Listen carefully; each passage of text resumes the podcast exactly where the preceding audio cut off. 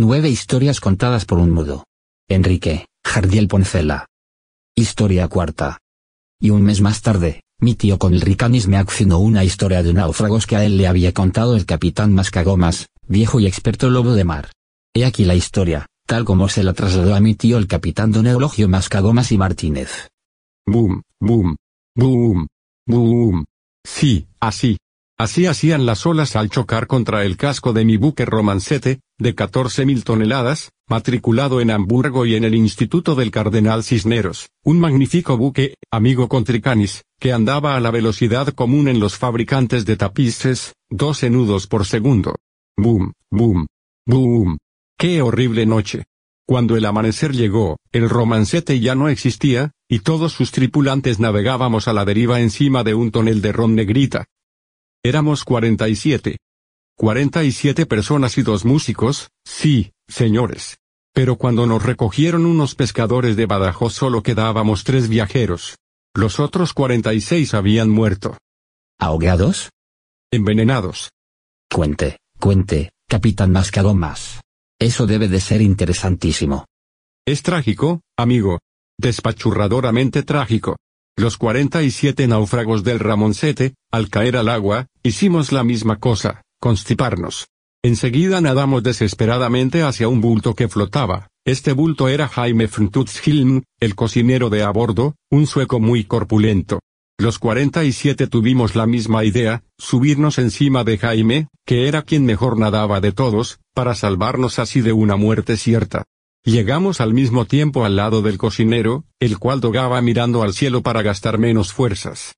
Pronto estuvimos los 47 encima de Jaime, pero el muy idiota no pudo resistir nuestro peso y se ahogó a los 15 minutos. Entonces fue cuando yo y mis 46 compañeros nos decidimos a aprovechar el tonel de ron flotante que había de servirnos de balsa de salvación en lo sucesivo. Ya comprenderá usted que no cabíamos todos encima del tonel. Solo dos íbamos sobre la madera, el ingeniero Horacio Cambises, que era un hombre extraordinariamente enérgico, y yo, que como capitán del buque hundido hacía lo que me daba la gana. Los demás iban flotando y con sus manos izquierdas se agarraban al borde del tonel. De lejos, debíamos de ofrecer un extraño aspecto. Dentro del tonel, la previsión del ingeniero había encerrado a un aparato de radio de galena, y escuchando hermosos y lejanos conciertos, las horas eran menos largas para todos. Los cuatro primeros días se pasaron alegremente. Cada cual narró la historia de su vida, y las cuarenta y siete historias fueron muy celebradas. Cuando conté la mía gustó tanto, que dos marineros me aplaudieron con fervor. Aquello fue su perdición, porque para aplaudir tuvieron que soltarse del tonel y se ahogaron los dos inmediatamente. Sus amigos me explicaron más tarde que aquellos infelices habían pertenecido a la claque de un teatro, lo que justificaba su muerte. A los seis días de navegar con el tonel, el hambre empezó a hacerse sentir. Veinticuatro horas más tarde, prescindíamos de los conciertos de radio, porque, en un descuido, un marinero se había comido la galena. Se llamaba este marinero Pasiano González, alias el Silbatangos, y a su repugnante maldad se debió la tragedia que había de sucedernos. Pero voy a abreviar, porque tengo que ir a comprarme un tranvía y me van a cerrar la tienda. Tres semanas se cumplían ya desde el naufragio del Ramoncete, y nuestra situación, a pesar de sostenernos el tonel, era insostenible. Nos moríamos de hambre a chorros, y me creí en el deber de decir a mis compañeros.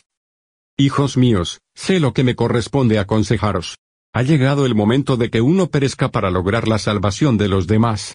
La antropofagia es una bestialidad, pero engorda, Echemos a suerte si al que le toque morir que incline la testa, que teste, y después de testar, que se disponga a ser digerido. Un hurra, viva el compañerismo. Fue la respuesta. Eché a suerte si le tocó hacer de ragú a Pasiano González. La providencia se mostró sabia. Pasiano era el más nutritivo de todos. Miré al silbatangos con miedo. ¿Cuál iba a ser la expresión de aquel rostro en ese momento espantable? Sin embargo, el semblante del silbatangos estaba más tranquilo que una aldea del Piamonte. Pasiano sonrió, se encogió de hombros y pronunció una frase heroica. Que os haga yo buen provecho. Tampoco hubiera podido hablar más. Seis minutos después se lo habían almorzado. No describiré la escena. Se me eriza la bufanda al recordarla. Luego usted no comió, capitán Mascagomas. No. Ni yo, ni el ingeniero, ni mi primo Berenguelo comimos. A ello debimos nuestra salvación, porque cuantos comieron fallecieron envenenados. El infame Pasiano González no quiso advertir que él tomaba estrictina todos los días para curarse una afección nerviosa. Y aquella estricnina fue la que envenenó a los que se merendaron al silbatangos. ¡Qué horror!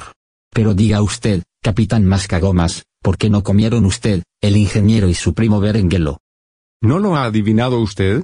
Porque nosotros éramos vegetarianos.